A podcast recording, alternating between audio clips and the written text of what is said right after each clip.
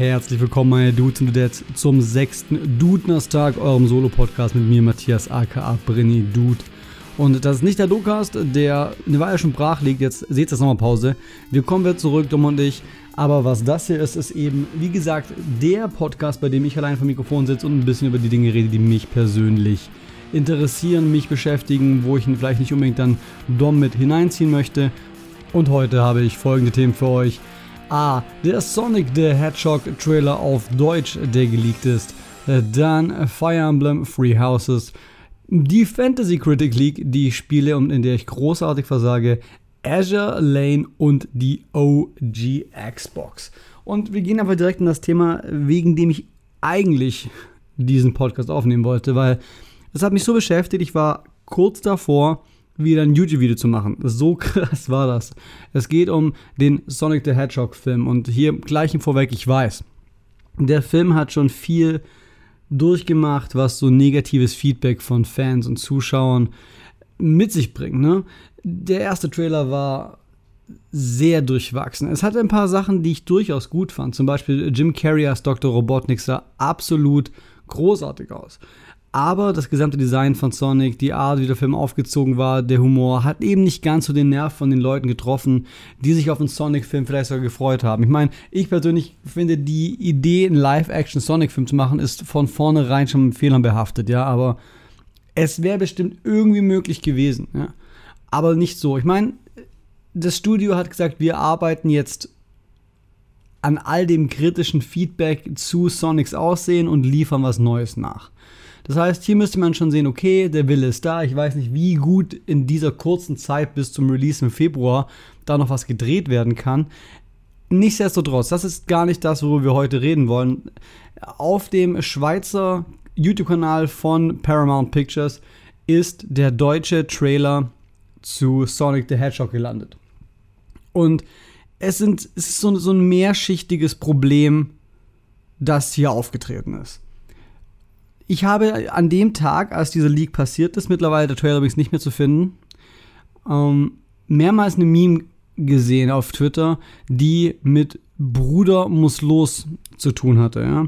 Also Bruder muss los für all die, die jetzt wie ich keine Ahnung hatten. Ich habe persönlich dieses Bruder muss los mal öfter auf TikTok gesehen, in Form von einem Song, der eben irgend, was, was, was sind die Lyrics?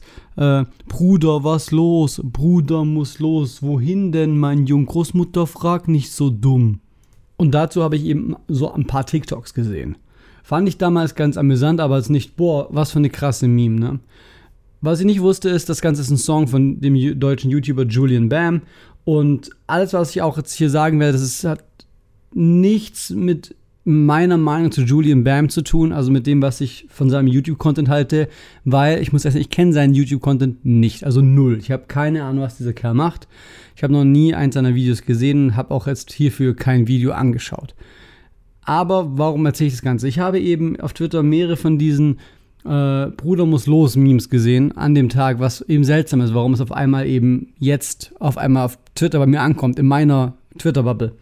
Und eine Sache war zum Beispiel eben, dass ein Smasher getweetet hat, äh, I think it's, äh, I think it's, a pure, nee, was ist es?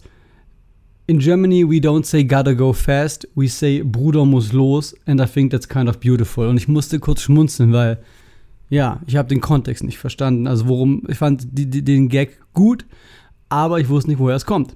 Kurz darauf landet bei mir im Discord äh, der Trailer von Sonic the Hedgehog auf Deutsch mit dem Time Marking zu der Stelle, an der Sonic im Trailer auf die Straße geht und seine ikonische äh, Line bringt im Original Gotta Go Fast, was ja auch die so ein bisschen die, die Tagline von Sonic the Hedgehog geworden ist. Gotta Go Fast. Und ich klicke auf diesen Trailer und ich höre Sonic Bruder muss los sagen. Also er geht in diese Position, wo er angespannt nach vorne schaut und dann sagt der Bruder muss los und rennt los. Zuerst dachte ich, es wäre ein Fake, weil das Voice Acting und die, die ganze Qualität war so unterdurchschnittlich, dass ich dachte, das ist ein Gag. Ich habe dann gesehen, dass das wirklich auf dem offiziellen Kanal von Paramount gelandet. Und ich habe mir den ganzen Trailer angeschaut und fand es einfach nur unmöglich. Ja? Ich habe mir gedacht, was da passiert? Also nicht nur das Voice Acting an der Stelle und die Entscheidung der Übersetzung war ein Problem für mich, sondern die gesamte Qualität des Trailers. Ja. Hat, ich meine, wenn man den einzig guten Part, der Jim Carrey ist, eben nicht mehr hat, dann ist es eh verloren in meinen Augen. Dennoch, ich habe mir das angeschaut und dachte mir dann so, warum zum Teufel nehmen die so dieses komische, mimige Bruder muss los in der Stelle? Dann habe ich herausgefunden, dass der Voice Actor für Sonic in diesem deutschen Film Julian Bam ist. Das heißt, Julian Bam bringt seine Line Bruder muss los. Ja. Und jetzt geht das Ganze für mich in einen Punkt auf, wo es halt in meinen Augen problematisch ist und disrespektvoll gegenüber professionellen Leuten in dieser Branche, Fans und dem ganzen Source-Material. Fangen wir doch mal an mit professionellen. Es gibt zig, zig äh, Voice Actors. Es gibt zig junge Voice Actor, die teuer sind, die alle gute Arbeit machen. Aber die bekommen so eine, äh, so eine Chance nicht, in so einem Film mitzuspielen. Vielleicht sind es sogar nerdige Voice Actor, die Bock hätten, Sonic zu sein. Ja? Selbst wenn, da, wenn sie wissen, der Film ist nicht, wird nicht mega krass oder nicht so gut ankommen bei den Kritikern oder Fans, sie hätten die Chance, Sonic zu voicen. Stattdessen wird hier Sonic von Julian Bam gesprochen. Und wie gesagt, ich kenne die Qualität seiner YouTube-Videos nicht. Ich weiß nicht, was er macht, aber Fakt ist, sein Voice Acting ist unglaublich tröge, ziemlich langweilig und hat irgendwie, es fehlt die Energie, gerade für so einen Charakter wie Sonic. Es wirkt nicht so, als hätte er Bock, das Ganze zu voicen, während des ganzen Dings. Und ich denke mir so, hm, hätten sie mal lieber einen richtig professionellen oder einen aufstrebenden Professionellen genommen. Denn ich glaube, dass Julian Bam nicht mal unbedingt was für seine äh, Position in diesem Film kann. Das glaube ich nicht. Ich glaube nicht, dass Julian Bam gesagt hat, boah, Alter, ich möchte unbedingt Sonic sprechen in diesem Film. Ich denke mal, dass das Ganze so passiert ist. In dem in dieser Zeitbubble, in der irgendwie wahrscheinlich äh, die Sachen besetzt wurden, kam gerade Julian Bams Bruder muss los auf. Schätze ich einfach mal jetzt. Und irgendein Dude bei Paramount hat gemeint, hey, wisst ihr was? Bruder muss los, haha, das wäre doch voll witzig für Sonic, ne? So als Tagline und dann entscheidet man sich, ja, machen wir. Und natürlich nimmt man dann Julian Bam als Sprecher, weil es kompensiert natürlich auch ein bisschen die Qualität des Films. Äh, die ganzen äh, Teenies, ich denke mal, dass, dass sein Kanal so primär so Teenie-Publikum hat. Schätze ich einfach mal. Korrigiert mich gerne, wenn ich da falsch liege. Die möchte man natürlich abgrasen. Da sagt man, boah, geil, Julian Bam, ey, schaue ich mir an. Und ja, jetzt bringt Julian Bam eben seine mimige Line, äh, Bruder muss los, an dieser Stelle. Warum das in meinen Augen auch ein Problem ist, ist, ich, hab, ich erwarte nicht, dass Sonic the Hedgehog ein Film wird, der man, der später Relevanz hat. Der in irgendeiner Weise die Zeiten überdauern wird, man zurückblicken wird, sagen, boah, der Sonic-Film. Aber in meinen Augen ist es immer besser, zeitlos zu bleiben. Versuchen zeitlos zu bleiben. Ich meine, die Meme Bruder muss los ist jetzt schon out of date. Ja? Jetzt schon, in meinen Augen, ist der Zenit von Bruder muss los vorbei. Wenn der Film erscheint in sechs Monaten, keine Sau weiß mehr, was Bruder muss los sein soll. Ja? Und hier kommen wir zum nächsten Ding. Der Disrespekt gegenüber den, den Fans und dem Source-Material. Man kann ja über den Sonic the Hedgehog-Film sagen, was man möchte. Es hat so ein paar Momente, wo selbst wo ich als sogar als Nicht-Sonic-Fan denke, das ist nice. Ja, wenn es losgeht und um das Paramount-Ding fliegen die Sonic-Ringe, man hört diesen klassischen Soundeffekt. Allgemeine Soundeffekte, ziemlich gute Sache, ja. Äh, gibt ein paar ganz gute Lines, die die Dynamik zwischen Robotnik oder halt Eggman und Sonic zeigen. Wenn ich jetzt ein Fan wäre, ja, dann möchte ich nicht noch weiter disrespected werden. Ich habe, das ist genug, da, vielleicht kriegen sie ja sogar das Design hin, vielleicht wird der Film sogar okay, vielleicht wird der Film eine 7 aus 10, was ja für Fans vollkommen okay ist. Und dann möchte ich doch nicht, dass wenn es eine Catchphrase gibt, eine Iconic Line, dass diese nicht nur nicht wahrgenommen wird, sondern auch noch vermiemt wird und in dem Fall wirklich als Werbegag für den deutschen YouTuber oder des, dessen Publikum genutzt wird. Weil ich bin mir hundertprozentig sicher, auch wenn, wenn sie es wörtlich übersetzt haben, irgendwie, jetzt muss ich Gas geben oder äh, Zeit für, keine Ahnung, Zeit loszurennen. Irgendwie, keine Ahnung. Und wenn sie es, scheißegal, wenn sie es auf Englisch gelassen hätten. Das hätte eine, das wäre Fans nicht aufgestoßen, ne? Aber das bleibt hängen. Und man sieht es an dem Dislike-Ratio des Films, also des Trailers, weil der da krasser ist als vom, vom englischen Original. ich selbst kenne das ja. Ich meine, ich, ich habe zum Beispiel, als ich, welcher Film war das? Es war Ready Player One. Ready Player One habe ich auf Deutsch gesehen. Ich schaue sehr gerne Filme im OV, weil ich eben nicht möchte, dass sowas wie das jetzt hier, bestes Beispiel, Lost in Translation, und ich möchte gerne im Optimalfall die Original-Performance des Schauspielers sehen. Bei ähm, Ready Player One gibt es natürlich eine Menge Anspielungen an verschiedene Videospielen, Popkultur, Dinge. An einer Stelle hat der Held die, die Railgun von Quake in der Hand. Und er, schießt damit natürlich, wie die Railgun schießt. Ja? Und die, ein anderer Charakter sagt zum Helden, oh, das Schienengewehr. Ja? Und ich dachte mir zuerst, was? Und muss ich, dann hat's geraten, so, ah, Schienengewehr, die Railgun. Okay. Hab mich in dem Moment kurz rausgenommen, aber fand ich ja nicht weiter tragisch. Und denke mal, dass hier das gleiche gewesen wäre. Aber wenn das ist, das Bruder muss losgewehr gewesen sein, äh, gewesen wäre, oder keine Ahnung, irgendwie sowas, dann, das hätte ich dann ungeil gefunden, weil ob, offensichtlich ist es hier nicht einfach nur ein Besetzungsfehler, sondern äh, man hat einfach, einfach was rein injiziert, was da nicht reingehört. Es distanziert einem noch weiter von dem Universum, das, einem, das der Film einem verkaufen möchte.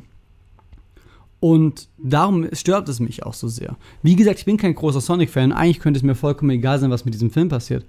Aber irgendwie hat, haben mich die gesamten Umstände und die, der Weg des Unternehmens, des Unternehmens Paramount, der dahin geführt hat, so genervt, dass ich drüber reden musste. Und ich finde es echt einfach hart belastend. Keine Ahnung. Bruder muss los, ey. Also, ja. Bruder, wir müssen los und zwar wir müssen zum nächsten Thema. Das ist meine ganze Meinung jetzt zu diesem ganzen Sonic the Hedgehog Deutsch Debakel in meinen Augen. Ähm, der Sonic-Trailer ist übrigens nicht mehr, nicht mehr live, geht auf dem, auf dem Kanal. Mal schauen, wann sie ihn wirklich publishen. Und ob der Backlash genauso groß sein wird. Vielleicht ist ja auch der, die Qualität dann vom Voice-Over ein bisschen besser. Kann ja sein, dass es irgendwie so eine Early-Version war. Egal. Auf zu Dingen, die mich äh, glücklicher stimmen zurzeit, und zwar Fire Emblem Free Houses. Habe ich mir mehr spontan geholt. Also Fire Emblem habe ich, äh, Awakening habe ich wirklich gern gespielt. Fates mochte ich nicht so. Und Echoes habe ich viel gespielt, aber nicht durch. Awakening habe ich durchgespielt. Ich bin aber, mich aber als niemand nicht so als den, den Fire Emblem Head bezeichnen. Also ich bin jetzt nicht so der, der mega, der mega Fan von Fire Emblem. Ich mag rundenbasierte Strategie, ich mag äh, gut realisierte Charaktere. Und mein größtes Problem bisher mit Fire Emblem war eher der Part zwischen den Battles. Ich glaube, das habe ich irgendwann, irgendwann auch mal in einem vielleicht sogar in so einem äh, Dudner-Stark, wo ich Game Change gemacht habe, erwähnt.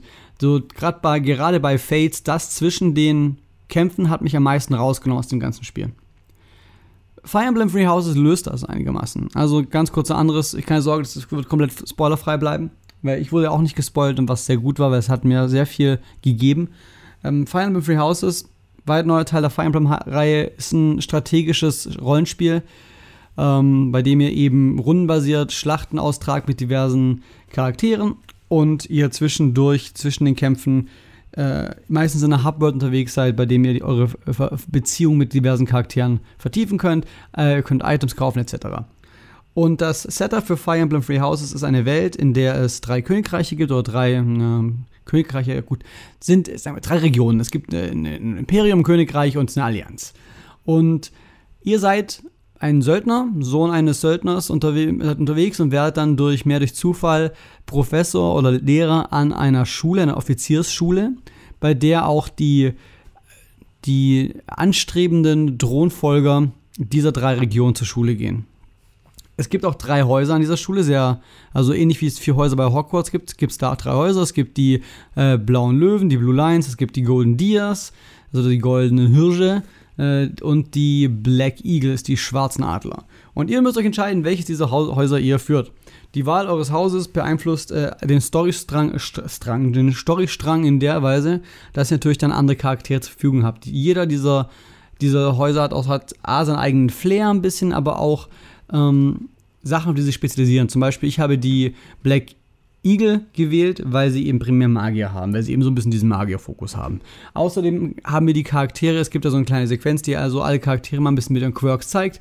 Ähm, die Black Eagles hatten so die Charaktere, die mir vom Design her am ehesten getaugt haben. Was ihr da gerade im Hintergrund hört, sind Katzen, die sich entschieden haben, dass jetzt der richtige Zeitpunkt ist, Rami Demi zu machen. Also, wenn ihr rascheln hört, keine Sorge, das ist nicht irgendwie schlechte Qualität des Mikrofons, sondern das ist die gute Qualität, die die Katzen aufgreift, die im Hintergrund herumrennen. Zurück zu den Charakteren in Fire Emblem Free Houses. Ihr wählt eben diese, diesen, diesen Strang, habt dann die Charaktere, mit denen ihr abhängt und die ihr mit in den Kampf führt. Und was eben sehr gut ist im Vergleich zu anderen Fire Emblems, ist, dass ihr zwischen den Kämpfen viel mehr Zeit in dieser Open World verbringt und dann herumlauft. Ihr müsst dann, äh, ihr habt verschiedene, das ist sehr personamäßig. Also wenn ihr Persona schon mal gespielt habt, wo ihr auch begrenzt Zeit habt, zwischen euren Missionen mit Charakteren zu interagieren oder Dinge zu erledigen. Jede, jeden Tag, also jede Woche habt ihr am Sonntag die Option, etwas zu unternehmen. Ihr könnt eben die Schule erkunden und dort mit äh, den ganzen Charakteren abhängen. Ihr könnt auch, äh, Kämpfe austragen, ihr könnt also auch in die Schlacht ziehen, um zum Beispiel Quests zu erfüllen. Ihr könnt einfach nichts tun, damit eure Schüler sich ausruhen können und besser gelaunt werden. Oder ihr könnt an Seminaren teilnehmen und eure Fähigkeiten und die eurer Schüler zu stärken. Wenn ihr euch entscheidet, äh, die Schule zu erforschen oder abzuhängen, habt ihr eine gewisse Anzahl von Punkten, die ihr ausgeben könnt, also sozusagen Freizeitpunkte, wenn ihr wollt. Und die könnt ihr benutzen, um diverse Dinge zu tun. Zum Beispiel könnt ihr mit Schülern eurer Wahl was zum Mittagessen. Wenn ihr das macht, dann äh, erhöht sich ihre Laune. Ihr könnt zu anderen Lehrern gehen und sagen, hey, bitte unterrichtet mich zum Beispiel in Magie oder in Reiten, damit eure Fähigkeiten als Charakter besser werden. Ihr könnt aber auch zum Beispiel mit Schülern reden und dann die auf den Tee einladen, um eure Beziehung mit dem Charakter zu stärken. Und ihre Laune zu erhöhen. Ihr könnt alles Mögliche tun. Das macht ihr dann während dieser, während dieser Erkundungszeit in der Schule. Warum ist die Laune von den Charakteren wichtig? Nun ja, äh, jeden Montag nach, auf, darauf folgend auf einen Sonntag könnt ihr mit euren Schülern einen Unterricht, eine Unterrichtseinheit halten. Und umso besser gelaunt die Schüler sind, umso mehr können sie lernen. Und es ist sehr cool gemacht, denn es gibt verschiedene, im Fire Emblem immer verschiedene Skillbereiche, zum Beispiel eben ganz simpel Waffen, Schwert, Lanze, Axt, Bogen, aber auch Dinge wie Magie, ähm, Weißmagie, also für Heilung, das heißt hier Glaube, Reiten, äh, schwere Rüstung und ihr könnt Schülern sagen, hey, ich unterrichte dich jetzt in diesem Bereich. Zum Beispiel unterrichte ich jetzt dich in Äxten und in schwere Rüstung. Und dann werden die Charaktere besser in diesen Bereichen. Manche Charaktere haben, jeder Charakter kann alles lernen. Manche haben halt besser, haben halt Neigungen zu gewissen Bereichen. Zum Beispiel kann es sein, dass der Schwarzmagier eher keinen Bock hat, irgendwas Gläubiges zu lernen. Er kann es lernen, aber es dauert vielleicht ein bisschen länger. So könnt ihr dann vollkommen frei eure Charaktere gestalten und sagen, welche, auf welchen Bereichen sie ihren Schwerpunkt haben. Ihr müsst aber keine Sorge machen, äh, haben. Das Spiel gibt euch auch ein bisschen, nimmt es euch auch an die Hand und sagt zum Beispiel, hey, macht doch bei diesem Charakter das. Die Charaktere kommen sogar, was ich sehr cool finde, zu euch selbst hin und sagt, sagen, hey, ich möchte mich, glaube ich, in diesem Bereich fokussieren. Dadurch wirkt das Ganze sehr, sehr lebendig. Die Charaktere äh, kommen mir vor wie jemand, der wirklich von euch lernen möchte. Das Spiel hat dann verschiedene Klassen. Schwertkämpfer, Axtkämpfer, klar, diese können erlernt werden, sobald ein gewisses, ein gewisses Maß an Wissen in diesem Bereich von einem Charakter erlernt ist. Hat ein Charakter zum Beispiel den C-Rang bei Bögen erlernt, kann er ein Bogenschütze werden. Das ist jetzt vollkommen aus dem, dahergezogen sind nicht mehr Werte, die real sind. Aber es geht noch weiter. Irgendwann in höheren Niveaus kann es dann sein, dass eben ein Charakter zum Beispiel zum, zum äh, Panzerritter werden kann. Ich weiß nicht, was der deutsche Name ist. Das ist, glaube ich, Fortress Knight auf Englisch. Dafür muss er einen gewissen Rang in Axt haben und in äh, schwere Rüstung. Das heißt, man kann überlegen, hey, ich möchte diesen Charakter dahin entwickeln, also bringe ich ihm das bei. Und natürlich hat das strategische Auswirkungen auf das, was ihr tut. Ne? Also, wen ihr in die Schlacht mitbringt. Ihr könnt ja auch nur begrenzt Charaktere mit in die Schlacht mitnehmen. Früher war das Ganze bei Fire Emblem ein bisschen äh, kritischer, weil es gab, es gab so ein Waffendreieck, ja, wie so Rock, Paper, Scissors, Schere, Stein, Papier, haben, ich weiß nicht mehr, wie es war. Ich glaube, Schwerter haben Äxte geschlagen, Äxte haben Lanzen geschlagen und Lanzen haben Schwerter geschlagen. Vielleicht war es auch anders, aber irgendwie so. Ihr wisst, ihr wisst, was ich meine. Ist jetzt nicht mehr so. Es gibt immer noch so gewisse Dinge, die effektiv gegen andere sind. Zum Beispiel sind Bogenschützen immer noch gut gegen fliegende Einheiten. Das ist immer noch so. Aber es gibt dieses Waffendreieck nicht mehr. Das heißt, die, der Zwang, gewisse Waffen dabei zu haben, ist nicht mehr ganz so tragisch wie in alten Spielen. Das führt dazu, dass ihr relativ frei seid mit der Gestaltung eurer Charaktere und was sie machen. Was sehr cool ist, weil ich zum Beispiel habe halt so eine Headcanon von dieser Charakter wäre cooler als das. Und damit erlaubt mir das Spiel, diesen Charakter zu gestalten. Besonders interessant ist dann, wenn der Charakter zum Beispiel auch kommt und sagt, hey, ich möchte das machen. Das finde ich dann sehr, sehr interessant. Das heißt, die Interaktion zwischen euch und euren Schülern und also mit Charakteren ist viel cooler als sonst. Es ist viel direkter, viel ihr, durch das, dass man eben überlegen muss, mit wem man Zeit verbringt, hat man ein bisschen diese stärkere Bindung, diese fast Persona-like ist. Und ich muss sagen, ich bin überrascht gewesen, auch hier wieder, wie tief manche Charaktere sind. Natürlich präsentieren sie einem die Charaktere am Anfang möglichst flach, um halt, sie können einem nicht alles geben, auch weil es eben Teil des Spiels ist, zu erkunden, was in diesen Charakteren vorgeht. Wenn ihr mit Charakteren abhängt und Dinge tut, erhöht ihr euer Support-Level mit diesen. Das heißt, irgendwann erreicht ihr Support-Level C, dann B, dann A, später vielleicht sogar S dieses Support-Level gibt an, wie gut eure Charaktere sich verstehen, was für den Kampf wichtig ist, aber auch für, euren, für euer soziales Zusammenleben. Denn umso höher ihr mit diesen Support-Leveln geht, umso mehr erfahrt ihr über diese Charaktere und bekommt neue Sequenzen mit diesen Charakteren, die euch zeigen, was in ihnen vorgeht. Nicht nur das, auch die Charaktere unter sich haben dann Interaktionen. Super interessant teilweise. Also ich habe zum Beispiel ein Charakterpaar gehabt, bei dem ein Charakter ähm, bei, der, bei dem der Vater eines Charakters den Vater eines anderen getötet hat und sie erfahren das und dann sieht man diese Interaktion und es ist einfach cool, diese verschiedenen Charaktere, die sehr ausgeprägt sind, dann interagieren zu sehen. Das heißt, es belohnt einen sehr in diese Richtung. Das Gute ist, das müsst ihr nicht machen, wenn ihr keinen Bock habt. Ne? Also wenn ihr irgendwie sagt, ich habe keinen Bock, irgendwie diese Story zu geben, ich bin hier, um strategisch kämpfen zu wollen. Schade, weil ihr verliert einen großen Batzen von dem Spiel was mir viel gegeben hat, aber es müsst ihr nicht machen. Ihr könnt dann einfach klicken, okay, ich möchte mir jetzt diese, diese Belohnung, diesen neuen Social-Rang abholen. Dann drückt ihr auf Start und weg ist die Sequenz. Könnt ihr vollkommen ignorieren, wenn ihr wollt. Es gab auch ein paar Interaktionen, die mir egal waren, die habe ich dann weggeklickt. Aber die Option ist da. Allgemein gibt euch das Spiel sehr viel die Option, es zu spielen, wie ihr wollt. Allein schon damit, dass ihr am Anfang entscheiden könnt, welches dieser Häuser ihr habt. Später im Spiel kommt es dann eben nochmal zu einem anderen Knackpunkt, bei dem ihr eine Entscheidung treffen müsst, die dann ein bisschen wichtiger ist und einem echt guten Plot-Twist, den ich eben nicht spoilen möchte, aber ich habe ihn nicht kommen sehen. Ich fand es großartig, wie es mich involviert hat und wie mir das Spiel allein durch seine Mechaniken nicht verraten hat, was kommen wird. Super. Ich, also ich spiele Fire Emblem Free Houses jeden Abend, bevor ich schlafen gehe, mindestens zwei Stunden noch äh, auf, der, auf der Switch im Handheld-Mode und genieße jede Sekunde. Ich bin so ich, äh, Freunde von mir spielen schon ihren zweiten und dritten Anlauf und ich kann es vollkommen nachvollziehen. Ich jetzt schon, wo ich bin, habe ich das Interesse, die anderen Storyrouten zu spielen, nur um zu wissen, was da passiert und wie, wie die Charaktere so sind. Es gibt so coole, so coole Dudes. Ähm, oh mein Gott, die Katzen bauen, bauen gerade Dinge ab. Zum Beispiel gibt es eine Axtkämpferin, die heißt Hilda. Und wenn, wenn sie einen Gegner besiegt, dann sagt sie Hilda, Hilda. Großartig, also Charakterköpfe, die einem einfach ins Herz wachsen. Ich kann jedem wirklich Fire Emblem Free Houses nur empfehlen.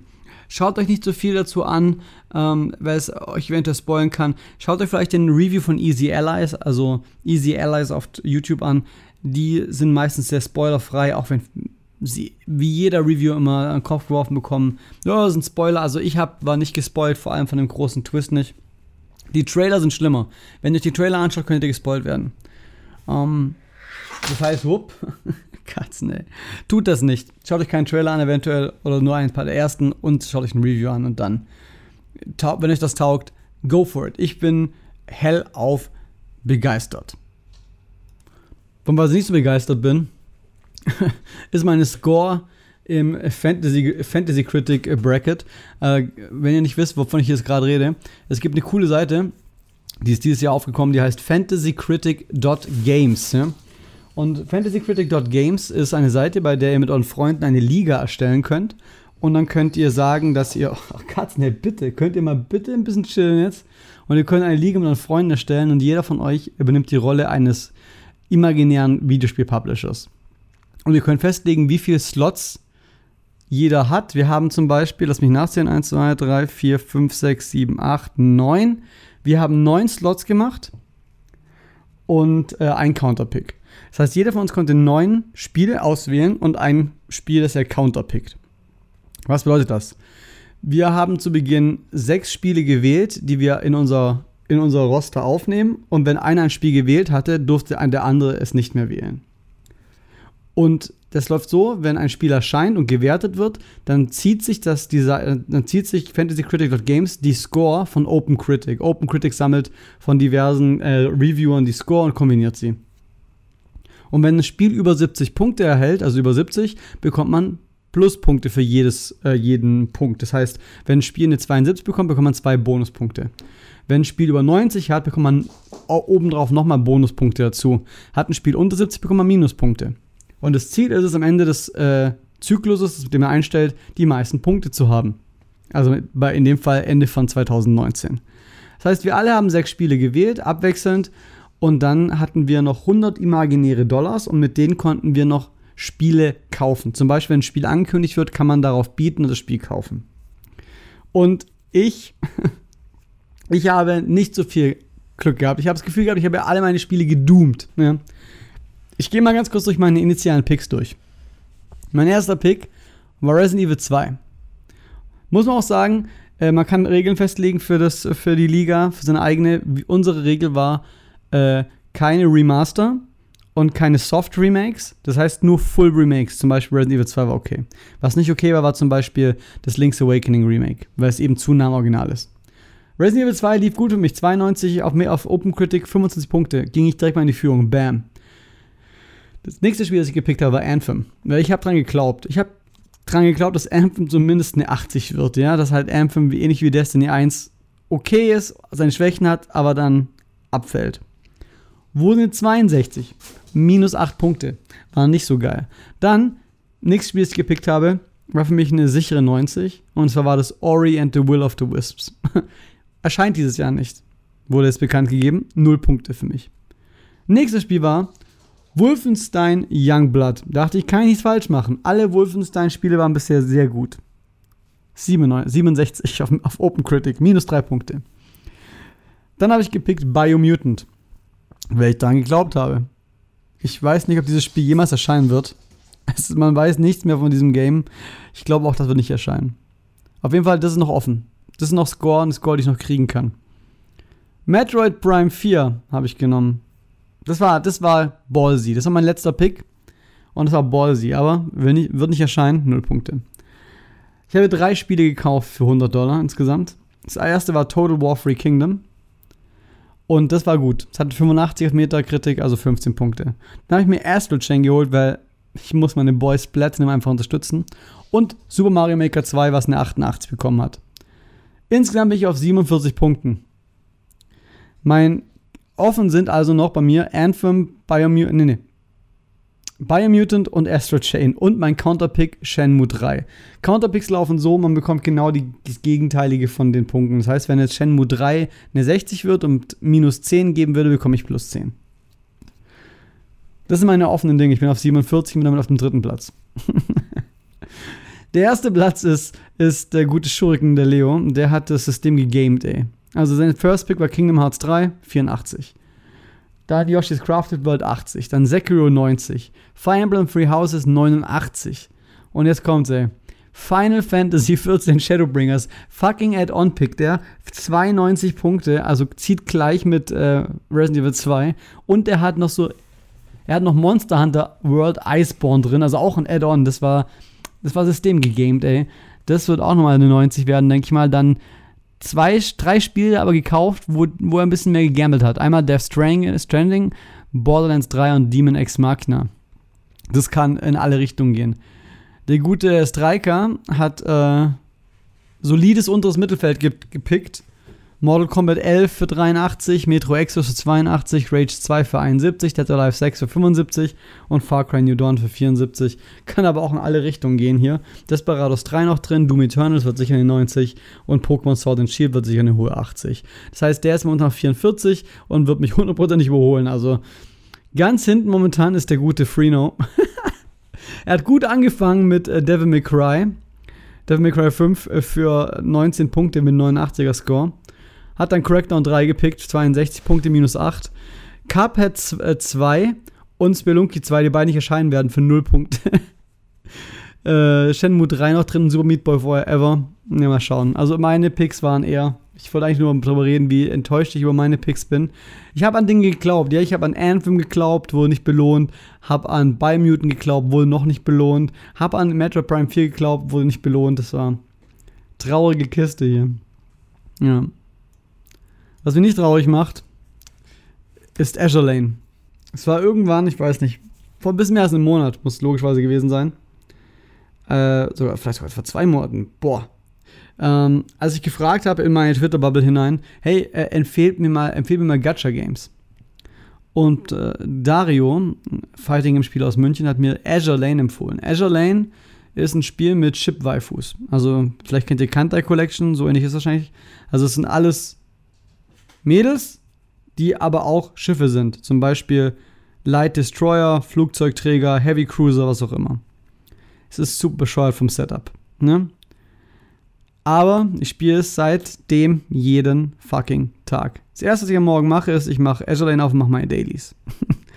das Gacha-Leben hat mich äh, und ich bin eigentlich ziemlich happy damit. Ich bin jetzt nicht der Mega-Anime-Man, aber da sind schon cute Schiffe dabei. Muss ich ganz ehrlich sagen. Ich gehe jetzt hier on record und sage, dass ich da schon. Da sind schon cute Schiffe dabei. so bescheuert es klingt.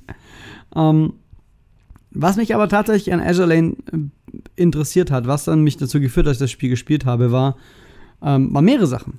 Ich finde nämlich tatsächlich, dass es ein sehr gutes Game ist. Ich habe äh, schon Geld reingesteckt. Ich habe mir zweimal für 7 Euro äh, so ein Paket gekauft, was mir eben über den, über den ganzen Monat irgendwie Ingame-Items gibt. So immer kleine Dosen weil ich habe mir gedacht, nach, ich habe es zum ersten Mal gekauft nach den ersten drei Wochen oder so, weil ich dachte, ich habe jetzt so viel Zeit, Geld rein, äh, Zeit reingesteckt, ich gönne mir das jetzt einfach, weil ich, ich wollte was zurückgeben an die Entwickler, weil ich habe so, ich hätte das Spiel komplett Free-to-Play weiterspielen können. Ich glaube, ich hätte kaum mehr jetzt, als ich hätte. Also es ist absolut nicht Pay-to-Win.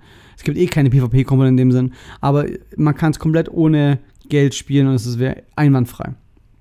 Aber was mir also gefallen hat, war, dass das Spiel aus mehreren Ebenen besteht. Ihr baut eben eine Flotte zusammen aus Schiffen. Ihr habt eine Front Row und eine Back Row. In der Front Row sind so Sachen wie zum Beispiel eben Light Cruiser, Light Destroyer oder ähm, Heavy Cruiser. Und hinten sind eben so die Schlachtschiffe und die Flugzeugträger, die eben da von hinten reinschießen. Und mit diesem, mit diesem Squad, das ihr baut aus sechs Schiffen geht ihr auf eine Map, auf der ihr dann rundenbasiert herumfahren könnt und andere Schiffe angreifen könnt. Und wenn ihr mehr, eine gewisse Anzahl von Schiffen besiegt habt, dann erscheint der Boss, gegen den ihr kämpfen könnt. Und die Kämpfe laufen so ein bisschen ab wie ein Bullet Hell Shooter. Das heißt, ihr habt eure Schiffe, die herumfahren und ihr könnt mit dem Touchpad eben die Schiffe bewegen und seht dann zum Beispiel die Linien, wie die Torpedos kommen und den könnt ihr dann ausweichen oder euren eigenen Torpedos angreifen. Also sehr cool. Also es ist ein bisschen so Bullet Hell mäßig. Und sehr zackig, sehr schnell, sehr gut, wenn man in der U-Bahn sitzt, mal eine Runde spielen möchte, optimal. Und dann kriegt man eben Geld und Öl. Öl braucht man, um, um Einheiten zu bewegen. Und Geld braucht man, um eben Dinge zu kaufen. Und man, ihr kriegt auch dann zum Beispiel so Würfel, also diese Wisdom Cubes, und die könnt ihr aufcracken für neue Einheiten, also wie Booster Packs. Und dann gibt es ab und zu immer neue, neue Events mit neuen Schiffen, also kommen dauernd neue Charaktere nach. Und es hält einen wirklich gut im Loop. Macht wirklich sehr viel Spaß. Ich habe Freude daran, neue Charaktere zu cracken und dann noch tiefer in das Spiel einzusteigen, weil dann gibt es dann wirklich so dieses Min-Maxing, so, was mir auch bei Disgaea gefällt eben, dass ich hingehen kann, sagen kann, okay, ich möchte dieses Schiff verbessern, also muss ich dieses Schiff, in dieses Schiff andere Schiffe reinpacken vom selben Typ und dann schaltet ihr Items frei für die Schiffe, ihr levelt die Items auf, also gibt so viel zu tun, es macht so viel Spaß. Top, also ich bin sehr begeistert. Das ist genau das, was ich gesucht habe in, in der Richtung. Und ich will es einfach nur mal kurz chillen hier an der Stelle, weil in meinen Augen ist es äh, eines der besten Mobile Games, die ich jemals gespielt habe. Also es hat auch die richtige Menge an, an Stuff, ohne dass es zu krass ist. Also ich habe auch äh, jetzt mal in dieses Food Fantasy reingeschaut, was eben dasselbe Game ist mit nur, dass die Charaktere essen sind. Klingt auch bescheuert. Aber hat mir nicht getaugt, weil es einfach momentan, es gab, es gab dann zu viel. Es war dann vom Interface auch zu verwirrend. Und es gab halt auch äh, nicht nur, also was ich, ganz, was ich ganz gut finde, dass es halt nur Mädels gibt, die halt cute sind. Und da gibt es halt auch Dudes. Und ich bin ja halt nicht so der große Dude-Fan auch mal. Ich muss aber hier an der Stelle, Disclaimer, ich habe gesagt, all, all die Mädels sind alle cute, bei Azure Lane ist nicht der Fall. Teilweise sind da schon hart belastende Dinge dabei. Ja, ich bin absolut kein Lolicon. Das heißt, Da gibt es ein paar Charaktere, da habe ich schon war an der Grenze zum Schämen. Also Belastungsgrenze war hoch. Das Uff-Level ist gestiegen. So, vor allem alle U-Boote sind einfach kleine Mädchen mit viel zu wenig an. Und dann sitze ich halt in der Uhr und denke mir so, na, das muss jetzt nicht unbedingt jemand sehen. Ich habe jetzt hier, bevor es irgendwie das FBI rein swattet durch die, durch die Scheiben. Holy, holy moly. Hohe, hohe Belastungsstufe bei den U-Booten. ähm, aber ja. Kommen wir weiter zum letzten Punkt, den ich, über den ich sprechen möchte, der mich gerade äh, umtreibt, und zwar die OG Xbox, also die Xbox. Die Xbox 1, die erste Xbox, nicht die Xbox One. Ich bin so vor ein paar Wochen, paar Monaten wieder mehr in das äh, in Retro Gaming eingetaucht. Ich habe, ich weiß gar nicht, was der, was der Auslöser war. Ich glaube, dass ich meinen mein Upscaler an das Haupt-TV-Set umgezogen habe und habe ich ein bisschen mehr wieder PlayStation 2 gespielt und irgendwann auch mehr Xbox. Mein, ich, ich persönlich finde die Xbox aus der Generation die beste Konsole mittlerweile. Äh, ich finde das Pad am besten, nicht das fette Xbox-Pad der Duke, der einfach viel zu groß ist, sondern das normale Xbox S-Pad. Und hat gute Spielauswahl und alle Spiele sind meistens, wenn sie für mehrere Konsolen erschienen sind, auf der Xbox die Definitive Version. Die Xbox kann auch 480p und 720p in manchen Games, in manchen sogar 1080i, also echtes HD. Das Problem ist, die deutsche Xbox kann das nicht. Selbst wenn du die krassesten Kabel, die dieses, die Konsole verträgt, ranpumpst, es geht nicht. Du kannst nicht über 400, 420, 480i raus. Du kannst nicht auf die progressiven Bildauflösungen. Und das hat mich gestört. Darum habe ich die Xbox nicht ganz so viel benutzt, wie ich es wollte. Dann habe ich herausgefunden, dass sie super einfach zu softmodden ist. Das heißt, äh, total easy, einfach eigene Software drauf zu spielen. Man packt einfach ein Spiel rein, nimmt einen gehackten Spielstand und bam. Und was ist gut, warum, was, was, warum das für mich wichtig war, ist, ich habe die Konsole damit region-free gemacht. Heißt, ich konnte ja, äh, meine japanischen Spiele draufpacken, äh, drauf abspielen. Aber was noch wichtig ist, es hat die, die deutsche Xbox aufgemacht, was die Auflösung angeht. Das heißt, die deutsche Xbox kann dann auch eben die 480p, 27p, was auch immer. Sehr wichtig für mich, weil die Spiele sehen unglaublich gut aus, wenn ich da über Komponente in meinen Framemeister gehe und dann auf den HD-Fernseher draufpacke. Super geil. Noch was, äh, die Xbox tendiert dazu, irgendwann äh, zu sterben, wenn es um das DVD-Laufwerk geht. Das ist sehr fragil und irgendwann geht es einfach nicht mehr. Das heißt, ich habe jetzt die Option genutzt, habe eine fette Festplatte reingepackt und habe dann die Option, dass ich eine Disk reinlege und dann die Disk auf die Festplatte drauf rippe. Damit ich eben irgendwann, wenn die Xbox stirbt, ich das Problem nicht mehr habe. Und ich habe ein paar coole Spiele auf der Xbox, äh, die ich wirklich gut finde. Aber was ich gerade andauernd spiele, ist Outrun 2. Und ich war, ich dachte immer, ich bin nie der mega Racing Guy. Aber Outrun 2 hat so ist einfach so ein krass guter Mix. Das ist ein Arcade-Port. Das heißt, der, der, das, das Herzstück des Spiels ist einfach nur der Arcade-Modus. Und man macht nicht mehr als von A nach B fahren. Outrun ist so, man beginnt auf einer, ja, einer, auf einer Stage. In dem Fall ist es Palm Beach. Und am Ende von der Stage äh, geht der Weg links und rechts weg. Und wenn man dann eben, es geht so durch insgesamt fünf Stages und das heißt, man kommt dann, je nachdem, wann man links und rechts abbiegt, auf einem von fünf unterschiedlichen Zielen raus. Und das ist sehr, sehr süchtig machen, weil das Tempo von dem Spiel ist unglaublich hoch.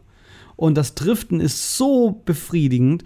Also das Spiel ist so schnell, wenn, wenn Leute es sich anschauen, dann, dann denkt man, es läuft auch fast forward. Ohne Witz, es ist so geil. Es fühlt sich alles so gut an, es ist so knackig am Anfang und so schwierig und es macht so viel Laune jedem, den ich das Pad in die Hand gebe und sage, spiele Outrun, ist sofort, äh, der Haken ist sofort drin. Ähm, es war dann so, dass ich das gespielt habe und irgendwann dachte ich mir so, hey, was, wie sehen eigentlich Speedruns davon aus? Wie gut fahren die Top-Leute? Und ja, jetzt habe ich meine ersten Runs submitted. Ich bin irgendwo im oberen Mittelfeld momentan. Ziel ist es jetzt momentan, den nächsten Deutschen zu besiegen. Und die Community ist sehr nett, sehr hilfreich, ist sehr, sehr cool drauf, ist ein bisschen kleiner logischerweise als für sowas wie bei Zelda 3. Aber ja, ich spiele unglaublich viel Outrun 2. Die Musik ist der Burner, ey. Ich, es gibt. Am Anfang war es so, dass ich mich gar nicht so für die klassischen Outruns-Themes die neu aufgelegt wurden für Outrun 2 interessiert habe, aber mittlerweile ist es mein Leben, ey. Es gibt vor allem ein Theme, nämlich äh, Magical Sound Shower. Wahnsinn. Gebt einfach mal auf YouTube äh, Magical Sound Shower Euro Remix ein super krass. Splash Wave, auch super Musikstück, grandios, alles von vorne bis hinten. Also das Gesamtpaket von Outrun 2 taugt mir so hart und ich würde so gern Outrun 2006 finden für die, für die Xbox. Also es gab einen Nachfolger, es hieß Outrun 2006 Coast to Coast. Das ist im Endeffekt die updated Version mit, mit noch neuen Strecken, noch mehr Autos, anderen Songs die in der Arcade das Outrun 2 SP erschienen ist. Das heißt, das ist mein nächstes Ziel. Aber da gibt's, boah, da, da, da habe ich auf Ebay 60 bis 90 habe ich, glaube ich, kostet das Ganze gesehen. Aber das ist mein nächstes großes Retro-Ziel, dass ich eben das davon eine Kopie finde. Des Weiteren äh, spiele ich ein bisschen Metal Wolf Chaos. Das, ich, das kam auch jetzt irgendwie als, äh, als Re-Release raus für Steam und glaub, PS4 und Xbox One. Ich weiß es gar nicht mehr. Also ich glaube auf jeden Fall Steam. Und es ist eben so ein, es ist von From Software, meine ich, also von den Dark Souls-Leuten. Und es, ihr spielt den amerikanischen Präsidenten, der in einem Mech-Suit losgeht, um sich an dem Vizepräsidenten zu retten. Und es ist einfach, es ist, ein, es ist nur in Japan erschienen, was echt ungewöhnlich ist für die Xbox. Und hat aber komplett englische Synchro. Und es ist so herrlich B-Movie-mäßig einfach. Man sieht so den, den Präsidenten in diesem Mac aus, de, aus dem Weißen Haus raus, rausjumpen und dann kommt nur Welcome to the White House. Es ist so, so janky und so gut.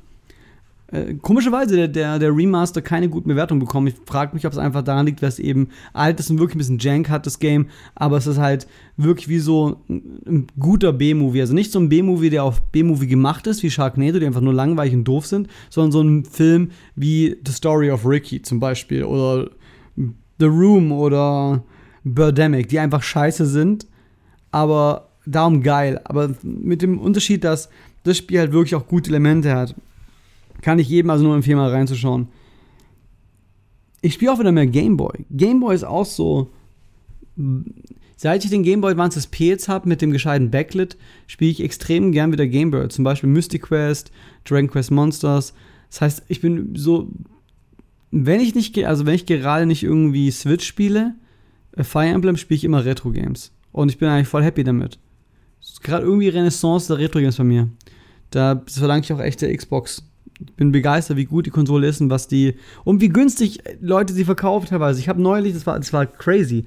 Ich habe zwei Pads und ich wollte gern mehr Pads haben, um, weil sie hat auch vier, vier Anschlüsse, wie der GameCube zum Beispiel. Und ich wollte eben zwei Pads haben für die Spiele ähm, Gauntlet und zum Beispiel Dungeon Dragons Heroes, was man zu dritt spielen kann, glaube ich.